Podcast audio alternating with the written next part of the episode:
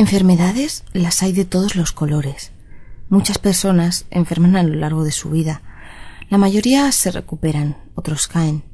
En mis 24 años de vida, hasta el momento, he sufrido todo tipo de enfermedades. Constipados, gripes, indigestiones, dolores de cabeza, dolores de muela, etc. Pero todo eso no es nada comparado con la enfermedad que más me afecta, el aburrimiento. Odio aburrirme. Y lo peor es que me aburro con una facilidad pasmosa. Dicen que es porque soy muy apasionada, muy visceral y cuando algo nuevo ocurre en mi vida lo exprimo tanto y tan rápido que termino por agotarlo. Me canso de ello y vuelvo a aburrirme como el primer día. A veces uno puede combatir el aburrimiento con la llamada de un amigo, recibiendo una carta o un email. Si tienes pareja, que no es mi caso, puedes irte de fiesta o al cine, etc. Siempre hay una salida. Y yo, siempre que puedo, echo mano de ella. Pero hay un día al año en el que es absolutamente imposible evitar el aburrimiento. Hablo del 15 de agosto, día festivo. Son demasiadas las casualidades que coinciden el 15 de agosto y que contribuyen a hacerlo un día extremadamente aburrido e inactivo. Estamos a mediados de agosto, no hay nadie. Todos se han ido de vacaciones y los que no se han ido no quieren que les molesten. Las calles están vacías. La tele ofrece porquería y no se ha estrenado nada decente en las salas de cine. Un asco, para entendernos. Pero curiosamente mi último 15 de agosto, me reservaba una grata sorpresa. Bueno, en realidad dos. El reloj había dado las cuatro de la tarde y no pasaba nada. No sonaba el teléfono, no tenía mails, mucho menos cartas en el buzón. La tele estaba apagada y yo reposaba en el sofá estirada y fumando, maldiciendo tanto aburrimiento. Además, como bien sabéis, el calor de agosto es insoportable, y a menos que dispongas de aire acondicionado, las altas temperaturas no contribuyen a hacértelo más soportable. Estaba ya a punto de gritar histérica cuando llamaron a la puerta. Recuerdo que me sorprendí mucho. No esperaba a nadie, y menos ese día.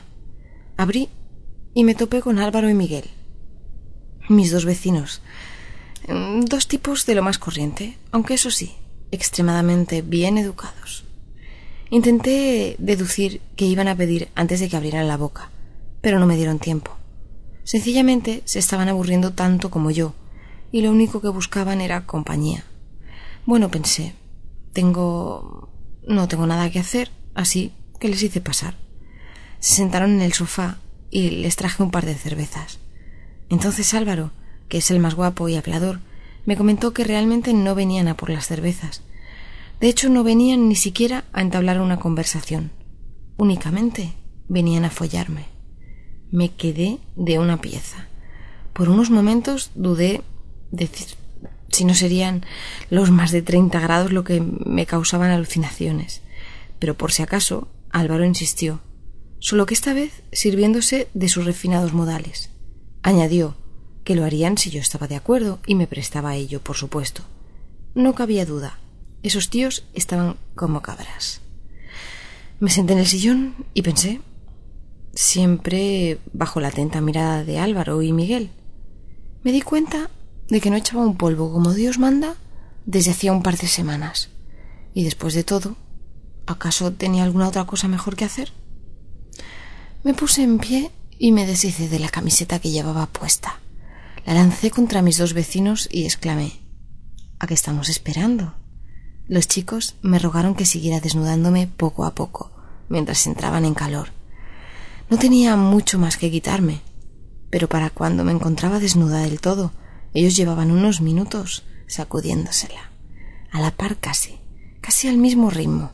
Resultaba un cuadro bastante cómico. Sus pollas estaban tiesas y abultaban un montón, no sé. Eh, eran una pasada. Apuntaban hacia el techo. Recuerdo que mientras me contorneaba, lo mejor que sabía y deslizaba la mano por entre las tetas, me fijé en ambos sexos y mi temperatura aumentó. Comenzaba a estar realmente cachonda. No sé cuánto tiempo necesitaban ese par para animar todos sus aparatos, pero yo estaba dispuesta a esperar ni un segundo más. Me lancé sobre ellos, y mientras agarraba el miembro de Miguel con la mano izquierda, iniciada un sube y baja, me llevé a la boca la polla de Álvaro. Y mamé su glande con locura. Atornillé mis labios alrededor del calvo, mientras Miguel dirigía mi mano para incrementar el placer de su paja. Eché para atrás y sujeté ambas pollas con las dos manos, masturbando arrítmicamente y sonriendo. Me gustaba ver a ese par dejándose llevar, echando para atrás sus cabezas y gimiendo gustosamente, mientras yo le daba al ejercicio con las muñecas. Era justo dedicarle unos lametones a Miguel, que hasta ese momento se había portado muy bien, calladito y sin decir nada. Así fue, directamente hacia sus cojones, y los lamí. Chupé el escroto con mi lengua irrefrenable, babeé cada uno de sus morenos pelillos y jugueteé diabólicamente con lo que había en el interior de esa bolsa carnosa. Mm, mareando sus huevos nerviosamente, lanzándolos de un lado al otro. Naturalmente, el pobre Miguel estaba a punto de perder el raciocinio. Les pedí que se pusieran de pie, uno a cada lado, y llevé a la práctica uno de mis sueños, lamer dos glandes a la vez, hacerlos chocar entre ellos, que el propio roce de un glande contra el otro contribuyera a incrementar el éxtasis de ambos machos. Recuerdo que sujetaba cada polla con una mano. Mis técnicas feladoras eran realmente pura anarquía. Un lamentón aquí y otro allá. Chupaba los huevos de uno mientras masturbaba al otro, o lamía con la punta de la lengua el orificio del glande del primero, al mismo tiempo que mis dedos acariciaban los testículos del segundo. No hubo un momento en el que abrí la boca de par en par dispuesta a hacer caber ambos músculos a la vez, y aunque no lo logré, fue un momento sencillamente espléndido, muy, muy excitante. El fin de tanto magreo era lograr disponer de un buen par de pollas, tiesas y duras y rígidas, y ese trabajo ya estaba hecho. Así que tocaba el siguiente paso. Miré a mis dos viriles amantes y les dije Ahora ya sabéis que toca, ¿verdad? Quiero que me folléis a la vez. Supongo que nunca antes lo habían hecho, o al menos eso parecía viendo sus expresivas muecas de sorpresa. Quizá a lo que no estaban acostumbrados era que una chica se lo pidiera tan abiertamente, pero es que francamente me gusta que me follen dos tíos a la vez. No es la primera vez que me la meten por el culo y por el coño. De hecho es una experiencia brutal que recomiendo a todas mis amigas. Puede ser doloroso, no digo que no, pero una vez superado ese momento, lo que una siente es difícil de expresar, algo así como una desgarra salvaje que recorre todo tu cuerpo y te conduce al éxtasis más absoluto. Nietzsche lo describiría mejor. Situé a Álvaro debajo de mí y dirigí su polla vibrante y carnosa hacia mi coño. Se deslizó suavemente a través de las cavidades de la raja y un primer cosquilleo recorrió mi estómago. Abrí bien las piernas y pedí a Miguel que lamiera mi culo con el fin de dilatarlo un poco.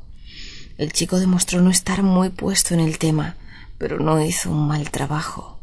Mientras Álvaro me asestaba golpes entre las piernas con su disparado sexo. Miguel humedecía mi parte trasera con pasión. No cesaba de lamer, y lo verdad es que en situaciones así los espasmos musculares se hacen notar, y cuantos más, mejor. Quería indicarle a Miguel que ya podía penetrarme con su polla, pero los continuos escalofríos que me proporcionaban ambos maromos a la vez dificultaban mi capacidad de habla de habla, en realidad de todos mis sentidos, andaban disparados y cada vez que intentaba abrir la boca un chispazo en mi columna me lo impedía. No hizo falta esforzarse más. El mismo Miguel tomó la iniciativa y me clavó su robusto sexo en el culo. Este no puso marcha atrás y mi sexo no puso mucha resistencia. Dejó que el glande de mi vecino cruzara el umbral y comenzara un mete y saca sin parangón. Ahí estábamos los tres, encima del sofá intentando sacarle partido al aburrido quince de agosto. Sudábamos como animales. Parecía como si alguien nos hubiera vaciado diez cubos de agua encima. Pero a pesar de ello no estábamos dispuestos a frenar. Todo lo contrario, el ritmo de nuestro polvo múltiple se había acelerado y aquello tenía que terminar a lo grande, como un mega orgasmo digno de entrar en los anales del sexo fácil. Después de unos minutos dando rienda suelta a una doble penetración cargada de energía, el primero en echar los líquidos fue Miguel. Era de esperar.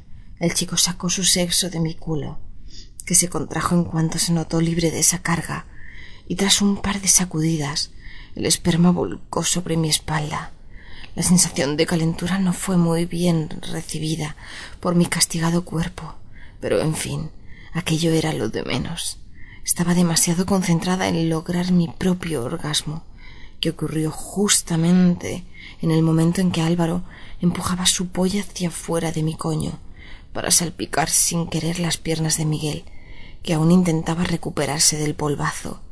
Chillé y me estremecí como lo hacen en los relatos eróticos de las revistas guarras. Mi cuerpo, tal y como si alguien se hubiera dedicado a llenarme la piel de agujas, se deslizaba por todas las extremidades del orgasmo. Perdí la noción de la realidad. Dolor y placer.